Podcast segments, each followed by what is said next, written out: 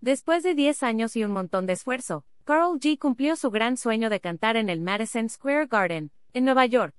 La bichota se ha presentado en varios escenarios alrededor de América Latina, pero el pisar terreno estadounidense y contagiarlos con su talento era algo que tenía en su lista de metas por cumplir. Hoy, después de 10 años de anotarlo en mi lista de sueños, voy a cantar en el Madison Square Garden, New York. Compartió la reggaetonera a sus seguidores de redes sociales.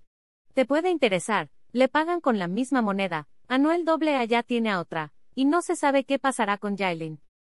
Pero además de lograr este objetivo, hubo algo que llenó de gran emoción a Carl G. El estadio se iluminó con los colores de la bandera de Colombia, país de donde es originaria. El Madison Square Garden viste los colores de mi bandera. Escribió la bichota. Lo que se suma al fascinante sold out que consiguió su presentación. El precio de las entradas estaban entre los 315 y 502 dólares. ¿Te puede interesar? ¿Carol G reemplazaría a Amber Heard?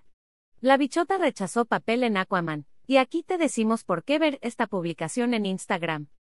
Una publicación compartida de Carol G. Cloud, arroba carol-cloud. No es mentira cuando la famosa dijo que este lugar que tiene una capacidad para casi 20.000 personas, no le quedó grande.